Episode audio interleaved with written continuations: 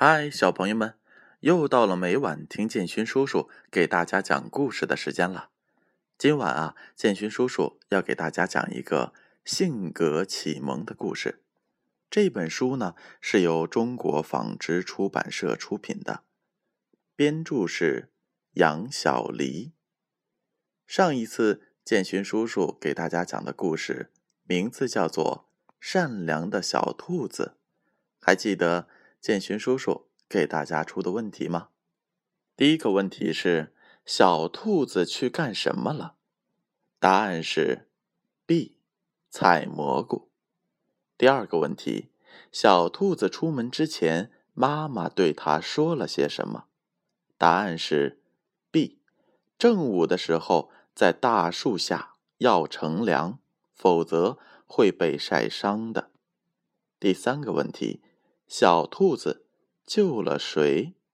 答案是 A，蚯蚓大哥。好，那接下来建勋叔叔就要给大家讲今晚的故事了。故事的名字叫做《小草和鸢尾》。春天来了，太阳暖洋洋的照着大地，桃花开了，梨花也开了。小草发芽了，鸢尾也开了花儿。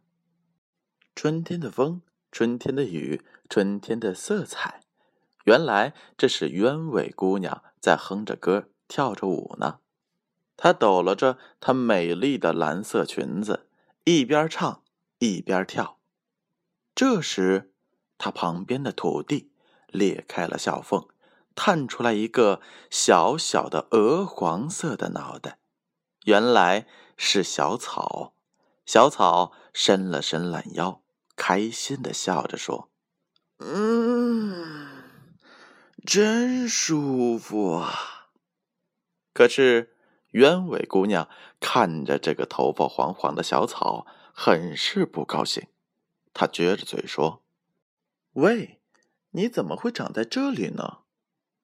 小草一看，原来是漂亮的鸢尾姐姐，她开心地说：“鸢尾姐姐，太阳给了我适合的温度，我觉得这里的水分多，就一路小心的跑到这里来了，打算以后在这儿安家。”话还没说完，小草又长了一截，头发也变绿了。鸢尾瞪着眼睛，不唱歌了。看着眼前的这个绿绿的、胖胖的小家伙，袁伟觉着他侵占了他的家，很是不高兴。到了傍晚时，小草瘦了下来，却更高了，更能抵抗住风了。就在这时，云彩阿姨来了，她喊着广播。要下雨啦！要下雨啦！都收拾一下，各自回家吧。鸢尾听到了这个消息之后，心里很是高兴。他心想：“你还没有经历过雨吧？等雨下大了，你不离开这儿才怪呢。”说完，鸢尾收了收裙子，把叶子一拉，挡在了头上。这时，小草看见大家都急急忙忙的往家赶，这是第一次他看见下雨之前的情景，他有点担心能不能经得住风吹雨打，但他还是用小小的叶子挡住了半边身子。天黑了下来，风也来了，而且越刮越大。开始，小草还可以扛得住风吹，但是当风越刮越大的时候，它有点坚持不住了。风吹散了它的头发，把挡在身上的叶子也都吹开了，它的脚也被吹着站不住了。接着，雨又下了起来，越下越大，小草被雨水淋湿了，它咳嗽了起来。这时，他看见这些风雨对鸢尾姐姐没有什么影响，鸢尾姐姐还在那里洗裙子呢。他向鸢尾姐姐求助，鸢尾看了一眼，没去理会他。这时，小草想到了妈妈给他说的话：要学会运用风雨带来的好处，看风从哪个方向刮，就顺着方向生长。当雨水拍打时，就收集起来，日后用。小草按着妈妈说的方法，果然，他发现风怎么吹它，对他都没有影响，而且他一边喝雨水，一边储存了下来。这时，他的声音变粗了，身体更强壮了，他的叶子也能遮住全身了。他有点累了，就用叶子把自己包裹了起来。